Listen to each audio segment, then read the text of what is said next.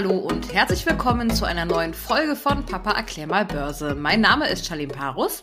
Und mein Name ist Carsten Müller. Ich bin Finanzjournalist und der Papa von Charlene. Und äh, hiermit an dieser Stelle ein herzliches Willkommen zu unserem Börsen- und Wirtschaftspodcast. Heute auch mal wieder mit mir und mit meinem Papa. Äh, die letzten Wochen waren ja ein bisschen anders als sonst. Ähm, Papa hat entweder alleine hier berichtet oder wir hatten ähm, den Kollegen Jens Bernicker mit dabei. Aber heute dürft ihr mit mir wieder Vorlieb nehmen. Und zu Beginn haben wir gleich eine Ankündigung für euch. Und zwar ist unsere neue Webseite future-money.de endlich endlich online gegangen. Und was ihr da so finden könnt und ähm, warum es sich lohnt, da einmal vorbeizuschauen, das erklärt euch Papa jetzt einmal. Ja, vielen Dank. Also wir haben äh, natürlich keine Kosten und Mühen gescheut, wie das immer so üblich ist. Ne? Also die letzten Monate haben wir äh, mit einer Agentur zusammengearbeitet, haben eine neue Webseite aufgesetzt, die jetzt ganz speziell auf unseren Börsenbrief Future Money ausgerichtet ist. Was heißt das konkret? Wir hatten uns ja damals schon für ein Zwei-Säulen-Modell entschieden, dass ihr einerseits natürlich den Börsenbrief lesen könnt, der allerdings so eher so die strategische Grundlinie vorgibt. Und wir dachten uns, okay, wir sind ja in einer digitalen Realität. Also äh, schaffen wir auch ein Umfeld für unsere Abonnenten, wo sie börsentäglich beziehungsweise wöchentlich immer wieder zusätzliche Informationen zu unseren Werten aus dem Börsenbrief bekommen können. Aber natürlich nicht nur das, sondern auch rund um das Geschehen an der Börse insgesamt. Also da findet ihr neben den speziellen Werten aus dem Börsenbrief natürlich auch Einschätzungen und Kommentierungen zu Werten, die wir jetzt so direkt im Börsenbrief nicht anfassen, nehmen wir mal eine Bayer oder äh, ähnliches, also ein bisschen mehr Standard. Und natürlich könnt ihr dann als Abonnent äh, im explizit oder beziehungsweise exklusiven Abonnementbereich nicht nur die aktuelle Ausgabe lesen und die entsprechenden für euch speziell formulierten Meldungen und Einschätzungen, sondern habt natürlich auch Zugriff einerseits auf unsere Dispositionslisten beziehungsweise Musterdepots und vor allen Dingen natürlich auch auf das gesamte Archiv, denn es ist natürlich sicherlich immer wieder interessant, mal nachzulesen, über welche Werte wir denn schreiben. Und man hat ja zu einem bestimmten Namen auch nicht immer gleich parat, was machen die denn? Also da habt ihr dann die Möglichkeit, entsprechend nochmal euch das anzuschauen. Ja, ich glaube, wir haben da ein ganz gutes äh, äh, Paket jetzt erstmal geschnürt, aber ich kann es jetzt schon ankündigen, damit stoppen wir natürlich nicht, sondern wir werden in den nächsten Monaten immer wieder sukzessive da neue Gadgets mit dazufügen, also zum Beispiel Unternehmensprofile etc. Und äh, ja, ihr habt die Möglichkeit, wenn ihr den Börsenbrief noch nicht kennt, wir haben jetzt auch äh, eine entsprechende Anbindung. Das heißt, ihr könnt einfach ganz unkompliziert euch für vier Wochen lang vier Ausgaben inklusive dem Zugang zum Abo-Bereich ein kostenloses und unverbindliches Probeabo sichern. Das so mal zusammengefasst. Genau, den Link zur Webseite future-money.de packe ich euch natürlich in die Folgenbeschreibung rein. Und eins, Papa, da muss ich dich noch korrigieren. Standard ist auf dieser Webseite natürlich gar nichts. ähm, was Papa aber sicherlich damit meint, ist, dass es andere genau andere Werte gibt als die Werte aus dem Future Money, heißt also die ganz normalen Werte, die man auch so halt hört, ne? wie ja, zum Beispiel DAX, Bayer. Genau, DAX, Dow, S&P 500 etc. Genau. PP. Alles, was das Geschehen so hergibt. Ja, schaut auf jeden Fall einmal vorbei und überzeugt euch selbst davon. Dann schlage ich vor, dass wir auch in die Folge starten. Reden wir als allererstes über die aktuelle Situation am Markt. Dort herrscht ja mal wieder Panik. In Russland wütet weiterhin der Krieg. Nein, das ist falsch. In, in der Ukraine wütet weiterhin der Krieg. Aber die Kurse fallen immer weiter. Ähm, scheint so, als wäre hier noch gar nichts eingepreist. Ähm, viele nehmen das Thema Crash wieder in den Mund mittlerweile. Ähm, was drückt denn die Kurse jetzt so nach unten? Ich meine, es gibt jetzt ja nicht wirklich was Neues. Es läuft weiter weiterhin so katastrophal, wie es eigentlich immer gelaufen ist in den letzten hm. Wochen. Ja, also man muss wirklich schon so sehen, äh, dass alles, was wir jetzt oder mit dem wir uns jetzt auseinandersetzen müssen, ist nichts Neues. Da hast du schon vollkommen recht gehabt. Äh, um mal jetzt so den Spannungsbogen äh, zu schlagen. Wir haben natürlich den Ukraine-Krieg. Allerdings, wenn man mal guckt, so in den Diskussionen, ist das eher so ein Problem für Europa, für den europäischen Markt für den europäischen Markt wie auch für Amerika ist ein gemeinsames Problem oder ein, gemeinsamer Diskussionsstoff natürlich die Zinswende. Äh, die Fed hat ja vor kurzem, wie erwartet, einen weiteren Zinsschritt gemacht, um gleich 50 Basispunkte äh, in rund um diesen Termin war die Nervosität äh, im Markt ja geradezu mit Händen zu fassen, vor allen Dingen, weil man fürchtete, dass die Fed im Zuge dieser weiteren Zinserhöhung vielleicht ankündigen könnte, dass der nächste Schritt noch mal stärker ausfallen könnte, also 75 Basispunkte. Äh, das wurde letzten Endes von der Fed erstmal ausgeschlossen, aber wir haben immer noch die Problematik, dass wir natürlich eine extrem hohe Inflationsrate ausweisen, sowohl in Amerika als auch in Europa, dass wir insbesondere in Amerika einen extrem engen Arbeitsmarkt haben. Extrem eng heißt letzten Endes, es können ganz, ganz viele Stellen nicht besetzt werden, was dann dafür sorgt, dass wir die sogenannten Zweitrundeneffekte äh, hier langsam bekommen. Also Zweitrundeneffekte heißt, dass die Unternehmen immer höhere Löhne zahlen müssen, um überhaupt jemanden in äh, anzustellen. Und das treibt natürlich auch wieder die Inflationsrate. Natürlich die ganze Problematik Energie. Äh, wir haben insgesamt am Weltmarkt äh, immer noch sehr hohe Energiekosten für Gas, für Öl, äh, auch für andere Energieträger. Ich hatte jetzt gerade mich ein bisschen mit Kernenergie wieder beschäftigt. Also der Uranpreis ist auch äh, schon seit letztem Jahr und äh, diesem Jahr nochmal äh, ein Stückchen äh, deutlicher gestiegen, weil man natürlich denkt, okay, äh, Kernenergie wird halt als Substitut eben insbesondere für fossile Brennstoffe stärker noch nachgefragt werden. Äh, was haben wir noch? Äh, wir haben natürlich in Amerika ein bisschen die Verunsicherung, wie wird's jetzt im Herbst werden? Da stehen ja die Midterms äh, äh, auf dem Programm, also sprich die Zwischenwahlen für Repräsentantenhaus und für äh, den Senat. Und da fürchten natürlich viele, dass die Demokraten ihre Mehrheiten verlieren und dass es dann für Präsident Biden deutlich schwerer werden wird, äh, hier zu regieren vielleicht sogar ein gewisser Stillstand äh, passiert. Äh, das sind alles so, das ist im Prinzip alles Themen, die sich in so ein sehr undurchsichtiges Dickicht eigentlich jetzt verdichten und sozusagen als Sahnehäubchen, wenn man das so nennen will, kommt natürlich immer noch die Bewertungsfrage äh, drauf. Wir hatten ja den Beginn der laufenden Korrektur, hatten wir ja immer wieder gesagt, gerade bei den Technologiewerten, da wird jetzt Luft abgelassen. Wir haben es mit einer Bewertungskorrektur zu tun. Äh, das ist eigentlich auch so gewesen. Und wir haben bei vielen Technologiewerten auch inzwischen schon äh, Niveaus in der Bewertung erreicht, die ich jetzt persönlich als relativ moderat bis sogar zeit, teilweise sogar schon günstig bezeichnen würde. Aber wir haben halt auch noch viele Werte, bei denen das halt nicht so ist. Und äh, das sorgt natürlich bei jeglichem ja, Anfall von Sorge, Angst, Panik immer dazu äh, oder immer dafür, dass eben die Kurse noch ein Stückchen weiter rutschen. Also insgesamt eine Gemengelage, die äh, sehr, sehr kritisch ist und passend natürlich zum Monat Mai. Du weißt das ja selber, ne? man sagt ja immer so schön, sell in May and go away. Mhm. Äh, und wir haben leider Gottes wieder ein Jahr, wo das offensichtlich äh, sehr stark zum Tragen kommt. Ja, das wäre auch tatsächlich meine nächste Frage. Äh, was mache ich denn als Anleger, der jetzt noch ein paar Aktien im Körbchen hat, irgendwie verpasst hat, den Absprung zu nehmen? Ähm, man, einem wird ja so ein bisschen schlecht, wenn man die Kurse sieht. Sollte man denn jetzt noch rausgehen, ähm, drin bleiben? Was ist da so deine Strategie? Was sollte man jetzt tun?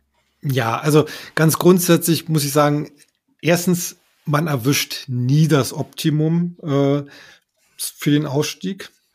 Äh, zweitens, ich glaube schon, dass wir näher am Tief sind, als dass wir jetzt nun äh, im Gesamtmarkt betrachtet äh, jetzt noch einen richtig großen Rutsch finde. Du äh, finden, also du hattest jetzt ja vorhin schon angesprochen, von wegen Stichwort Crash.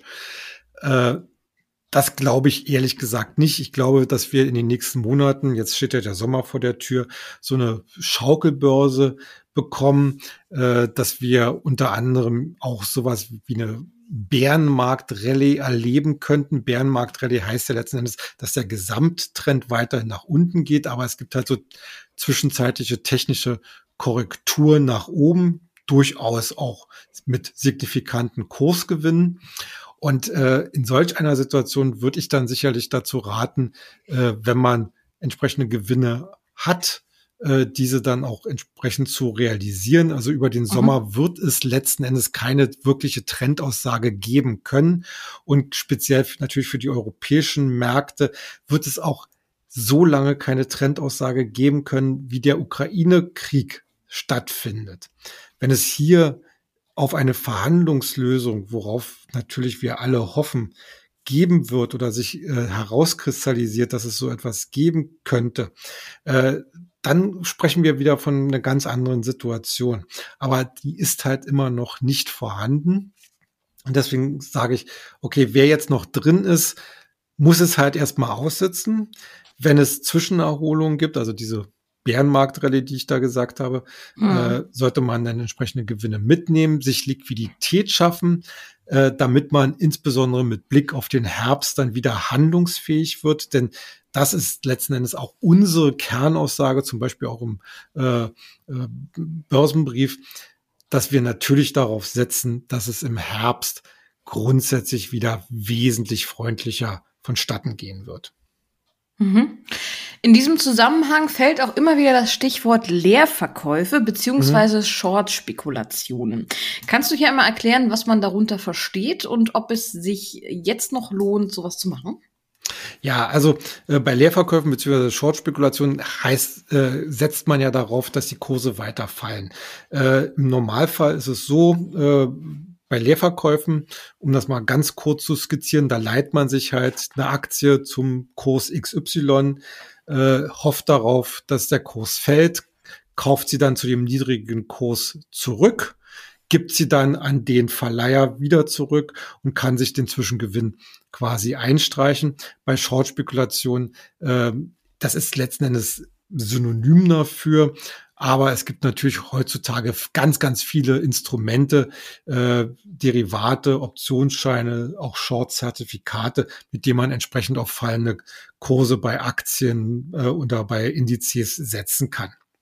Ja, jetzt ist natürlich die große Frage, lohnt es sich jetzt noch, sich damit zu beschäftigen? Ich hm. würde ganz grundsätzlich sagen, äh, aus, aus meiner Erwartung, dass wir relativ nah am Tief sein könnten, wäre es vielleicht jetzt nicht wirklich mehr sinnvoll.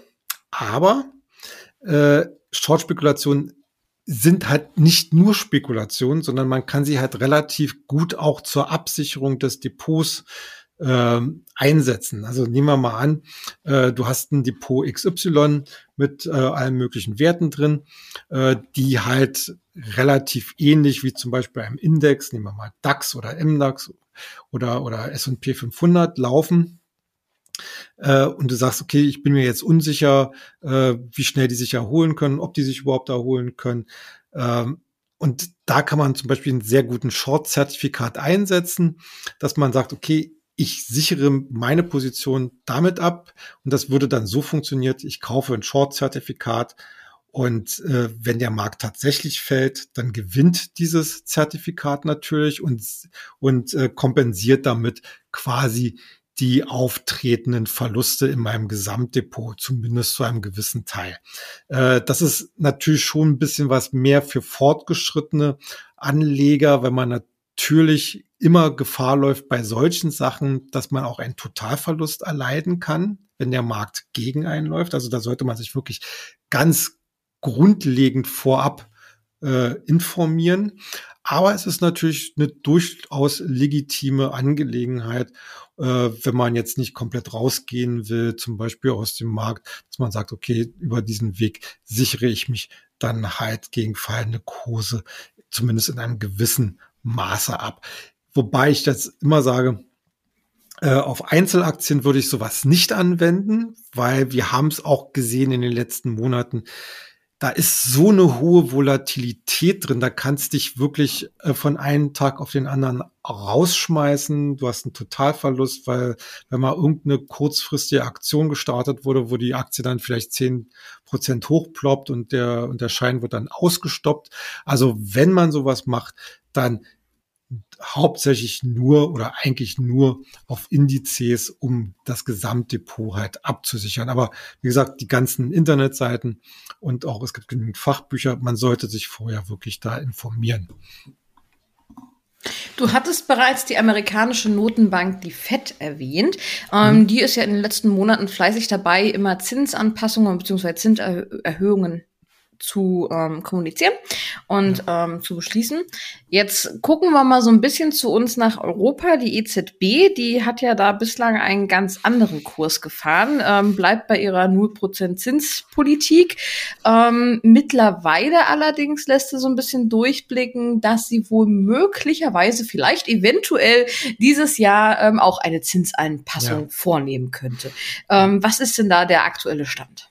Ja, ich hatte, ich hatte vor ein paar Wochen äh, in einem anderen Zusammenhang geschrieben, dass äh, das, was die äh, EZB macht, eigentlich fast schon an Arbeitsverweigerung grenzt. Denn hm. obwohl die Inflationsraten so exorbitant gestiegen ja. sind, hat man ja immer noch äh, gesagt, ja, wir machen nichts an den Zinsen, wir führen zwar das Anleihenkaufprogramm zurück, aber Zinserhöhung frühestens im nächsten Jahr. Ähm, das hat sich inzwischen komplett gewendet, was natürlich auch nachvollziehbar ist, denn äh, auch die EZB schwebt nicht im luftleeren Raum und muss natürlich auf solche Inflationstendenzen äh, irgendwann auch reagieren. Und jetzt haben wir es mehr oder weniger schwarz auf weiß. Äh, die EZB-Präsidentin Lagarde, äh, Christine Lagarde, hatte jetzt dieser Tage erklärt, dass es eine erste Zinserhöhung dann gebe, wenn man mit der Reduzierung der bisherigen Anleihenkäufe, äh, wenn man die abgeschlossen hätte. So, mhm. klingt alles sehr kryptisch. Anfang des dritten Quartals, also setzt der Markt darauf, wir kriegen im Juli die erste Zinserhöhung. Wird wahrscheinlich so im ganz üblich im Bereich 25 Basispunkte ausfallen.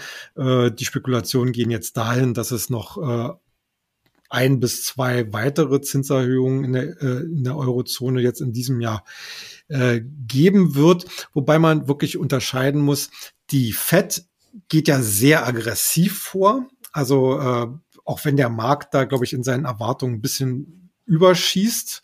Also es werden ja schon erwartet, dass wir bis äh, 2023 dann irgendwo bei 3,25 Prozent im Basiszins äh, äh, in Amerika liegen. Momentan sind wir zwischen 25 bis 100 Basispunkte, also 0,25 bis 1 Prozent. Mhm. Ähm, und äh, man geht ja davon aus, dass die FED noch ein oder zweimal über 50 Basispunkte erhöhen wird, aber dann halt wieder kleinere Schritte machen wird. Äh, bei der EZB, die wird sich noch vorsichtiger rantasten. Äh, aber sie wird nicht umhin kommen, das halt jetzt zu tun. Sie ist, wie man immer so schön sagt, und wenn man sich so auf die Notenbanken fokussiert, sie ist behind the curve, also sie ist hinter mhm. der Kurve, hinter der mhm. Realität mhm. hinkt sie so hinterher. Das hat sie auch schon damals gemacht nach der Finanzkrise.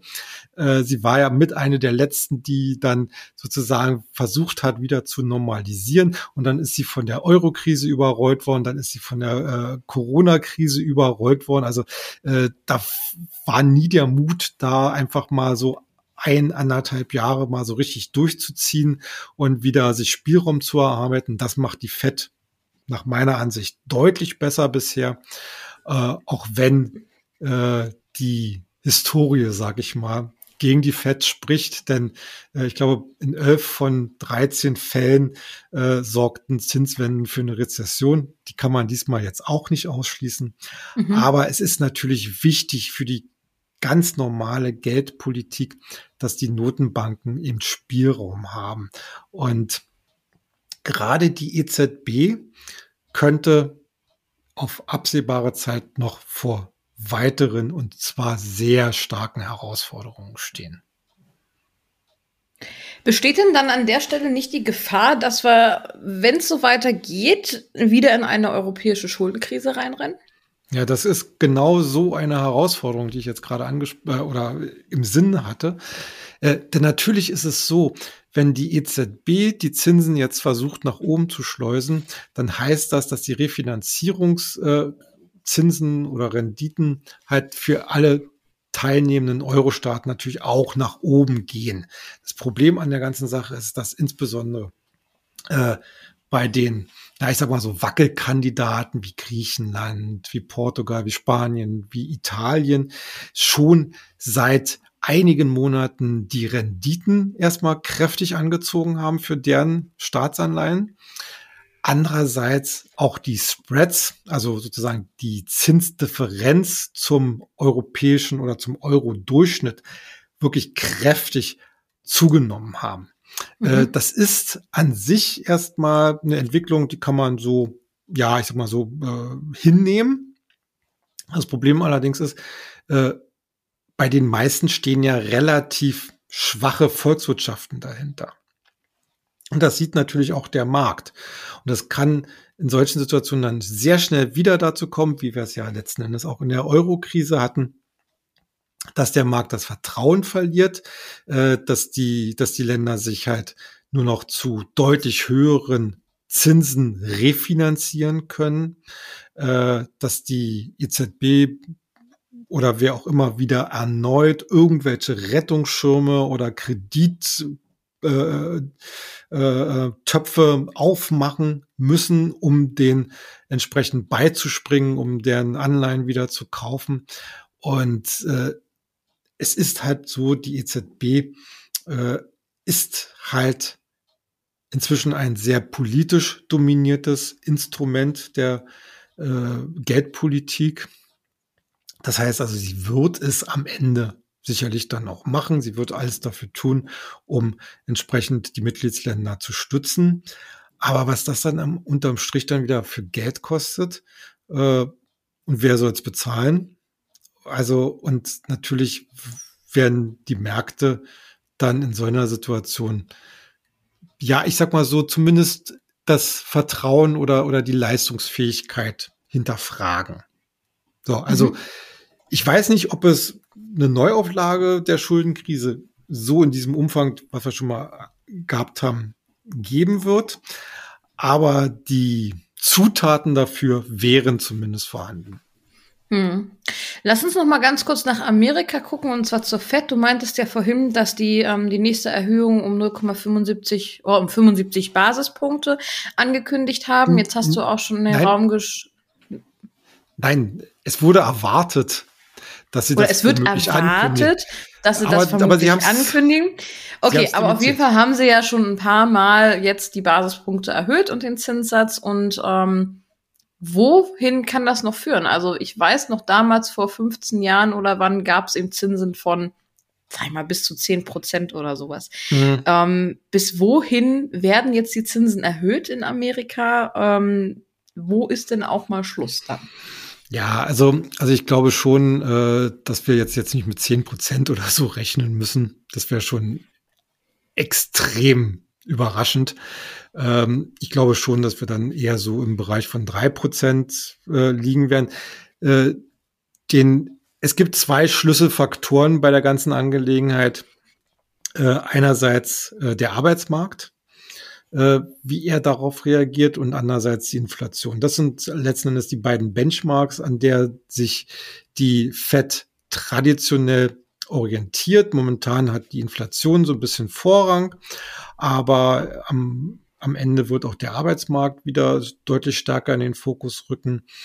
Und ich glaube, wenn wir jetzt äh, es hinbekommen, dass die Zweitrundeneffekte relativ moderat bleiben, dass vor allen Dingen auch die Rohstoff oder die Inflation der Rohstoffpreise gebremst wird, dass wir vielleicht hier ein paar Basiseffekte wieder rausbekommen äh, und wir uns dann tendenziell mit der Inflationsrate wieder, äh, ja, ich sag mal so in den Bereich fünf, vier Prozent bewegen, so als erster Schritt.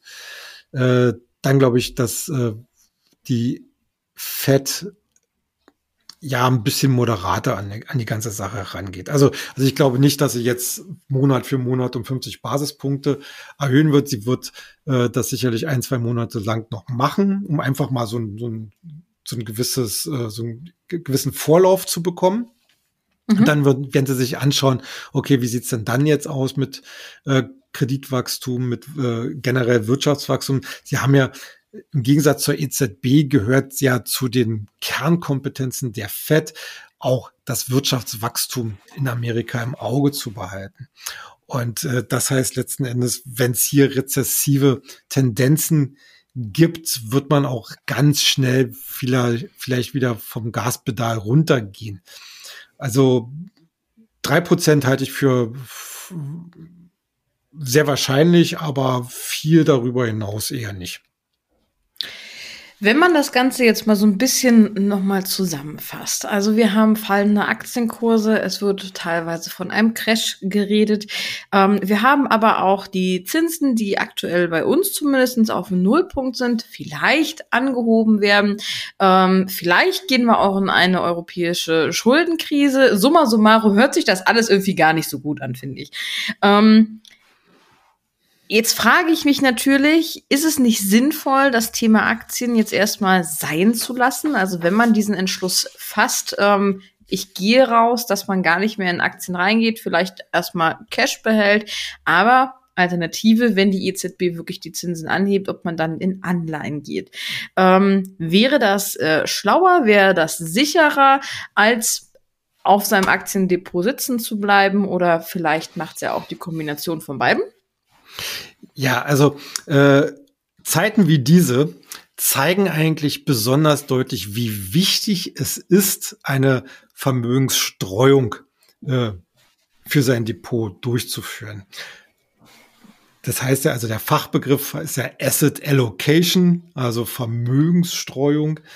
Äh, und äh, da gehören natürlich die verschiedenen Arten von Assets rein. Also wir haben Aktien, wir haben Anleihen, wir haben Rohstoffe, wir haben Edelmetalle. Und mit all diesen Komponenten können Anleger, auch Kleinanleger, relativ gut spielen. Sie sagen, okay, ich habe halt äh, im Anleihenbereich kann ich wunderbar zum Zeitpunkt meines Kaufs berechnen, wie viel ich da rauskriege. Gesetzt den Fall natürlich, dass der Emittent nicht pleite geht. Mhm. Äh, Aktien bringen traditionell immer eine Überrendite, also sorgen sozusagen für den Drive. Äh, Gold, um jetzt mal die, die Rohstoff- bzw. Edelmetallseite herauszustellen, ist halt eine Absicherung gegen Inflation, um hier entsprechend, äh, also Gold ist ja wertaufbewahrend und aus dieser Kombination heraus kann man relativ gut zu jeder Marktlage sich etwas stricken. Und natürlich hast du recht. Äh, aktuell würde ich den Anteil von Aktien etwas zurückfahren, hm. äh, weil man halt nicht genau weiß, okay, wie geht's da weiter? Wo, wo liegt wirklich der Boden? Gibt's noch mal eine Rallye?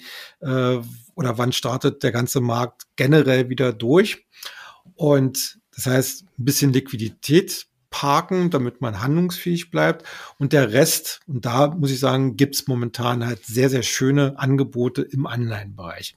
Äh, man muss sich das mal jetzt so vorstellen.